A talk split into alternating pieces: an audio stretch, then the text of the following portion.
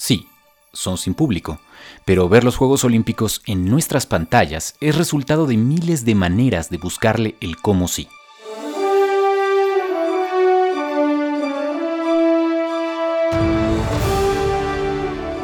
Después de haberle invertido más de 25 mil millones de dólares a su realización, Tokio 2020 nos ha enseñado muchas cosas. En este episodio aprenderemos cuatro grandes lecciones de cómo sí. Yo soy Juan Luis Rodríguez Pons y esto es Días Extraordinarios, el podcast para buscarlos como sí ante la incertidumbre de esta pandemia. Descubre conmigo cada semana historias inspiradoras de adaptación e ingenio y el porqué de lo que sentimos. Porque hasta que nos podamos abrazar de nuevo, estos que estamos viviendo son días extraordinarios. Días extraordinarios. Días extraordinarios.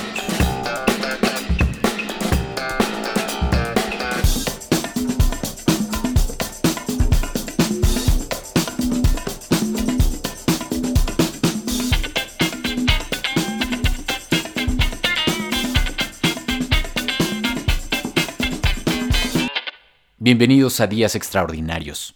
Este va a ser un episodio especial porque mm, básicamente quiero compartir con ustedes las cuatro grandes lecciones que, en mi opinión, podemos aprender de lo que llevamos hasta ahora de los Juegos Olímpicos de Tokio 2020.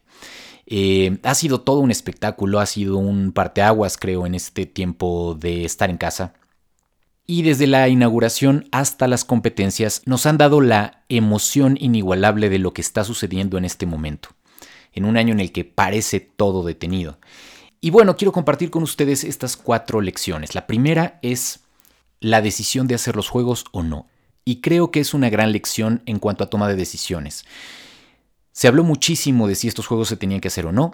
Eh, también se habló mucho de si se tardaron en postergarlos el año pasado.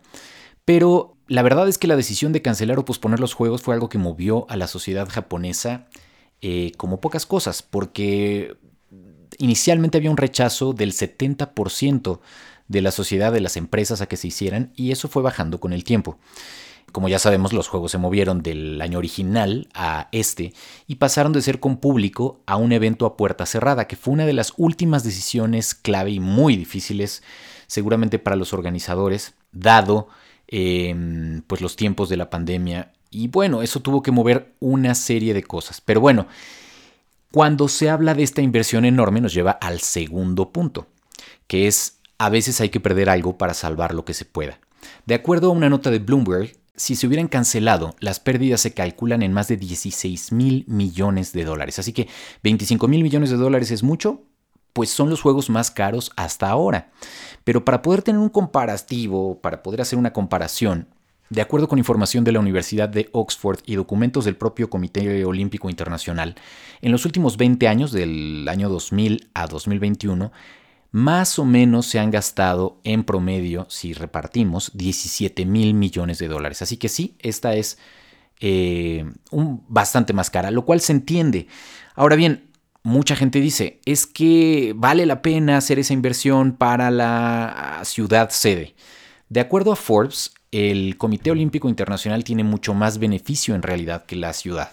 Este gana por ventas de patrocinios globales, gana por derechos de transmisión, gana por venta de merchandising y licencias. En cambio, la ciudad sede eh, ofrece, eh, obtiene ingresos por patrocinadores locales, por la venta de boletos y por el merchandising, lo que nos lleva al tercer aprendizaje, que es el público que importa no está en el estadio. Muchos nos hemos quedado impresionados sobre las imágenes de, cada uno de los deportes en esos estadios espectaculares, monumentales, con muchísima capacidad y que están vacíos. Se ha hablado mucho sobre el impacto que eso tiene al desarrollo de las competencias, pero sin duda el impacto mayor es el que se dio a la venta de boletos, que por supuesto pues ya no, se, ya no sucedió. Y esto ha generado muchas reflexiones los juegos requieren una audiencia tan grande, una audiencia local, porque claro, lo que importa es la audiencia global. Para darles un ejemplo, eh, para darles un dato, según CNN, 17 millones de personas vieron la ceremonia de apertura por televisión en Estados Unidos. Eso es un 36% menos que la ceremonia de Río 2016, que a su vez fue la de menor audiencia desde 1992. Pero el número de personas que la vieron a través del sitio web de NBC, que es el canal oficial, y la aplicación de NBC Sports, se disparó un 72% en comparación con esa fecha, con la última edición en Río.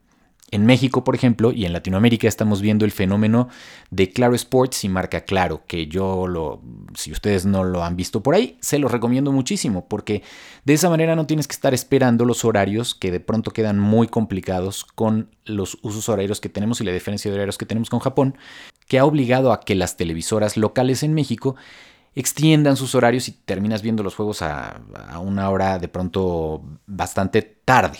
Entonces, pues a través de YouTube, tanto Claro Sports como Marca Claro están transmitiendo en cuatro canales simultáneos, pues una barra programática constante, a veces con repeticiones, pero también este esquema de poder ver lo que a ti se te antoje y tu deporte favorito en extractos muy bien armados de resumen de la jornada, que es básicamente como si tuvieras un switcher de televisión y tú pudieras elegir lo que quieres ver y te ahorras toda la otra parte que a lo mejor no te llama tanto la atención ha sido una estrategia tan importante que cuando los juegos llevaban ya una semana de transmisión, Marca Claro y Claro Sports duplicaron su número de suscriptores en YouTube. Y bueno, por eso diría yo que estas que estamos viviendo son las primeras Olimpiadas del streaming. No solo por la comodidad del horario, sino por esa facilidad de navegar el contenido a tu gusto, que va a cambiar mucho la manera en la que vamos a ver esos eventos que convocan a una audiencia global en una experiencia mucho más personalizada para el usuario. Y como yo además yo pago YouTube Premium, pues la verdad es que es sin comerciales, lo cual disfruto muchísimo. Y finalmente, otro de los grandes puntos que nos deja esta primera semana de los Juegos Olímpicos es sin duda la importancia de la salud mental. Entre mis reflexiones favoritas al respecto del caso de Simon Biles, la estrella de la gimnasia estadounidense, estuvo, justo que estaba hablándoles de lo de Claro Video, estuvo la del gran Alberto Lati en, Claro. Eh, si se, búsquenlo así en YouTube, Alberto Lati, Simon Biles, y es una gran nota de Alberto, y básicamente dice, al ver a estos grandes deportistas, los pensamos criaturas de mitología, los creemos superhéroes, pero estos superhéroes también tienen un talón de Aquiles. En el deporte nos dan a entender que no son humanos, pero la verdad es que sí lo son. Y destaca dos gestos muy relevantes de Simon. Uno que festejó una plata, que muchos de sus compatriotas con gorra de Donald Trump eh, criticaron de manera salvaje. Y por otro lado, como bien dice Lati, dio un golpe tremendo a la cultura del aguante. Y seguramente ustedes han visto, y esto también lo destacaba Alberto y eso me gustó muchísimo, y seguramente ustedes han visto en todo este debate las críticas sobre ser parte de una generación de cristal, que bueno, ese es tema de otro podcast. Pero Alberto dice, a ver, no, no, Simon Biles sobrevivió a una familia rota, al abandono paterno, a una mamá con adicciones, al abuso del médico del equipo de, la, del equipo de gimnasia, eh, a los acosos, al constante escrutinio de la prensa y dice, si Simon Biles es de cristal, el mundo se rompe mañana. Y me parece que tiene mucha razón. Para empezar, se trata de llamarle a las cosas por su nombre. Se acordarán que cuando se retiró de la competencia, eh, lo primero que tuiteó el equipo de gimnasia es que había tenido, se había lastimado el tobillo.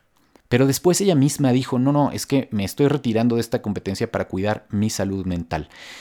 La salud mental en el deporte de élite se ha puesto a debate y qué bueno, porque de alguna manera está demostrando algo que parecía imposible, que es sí se vale decir que no, incluso cuando ya hiciste el viaje, incluso cuando llegaste hasta allá, incluso cuando la cámara está enfrente de ti, se vale decir que no.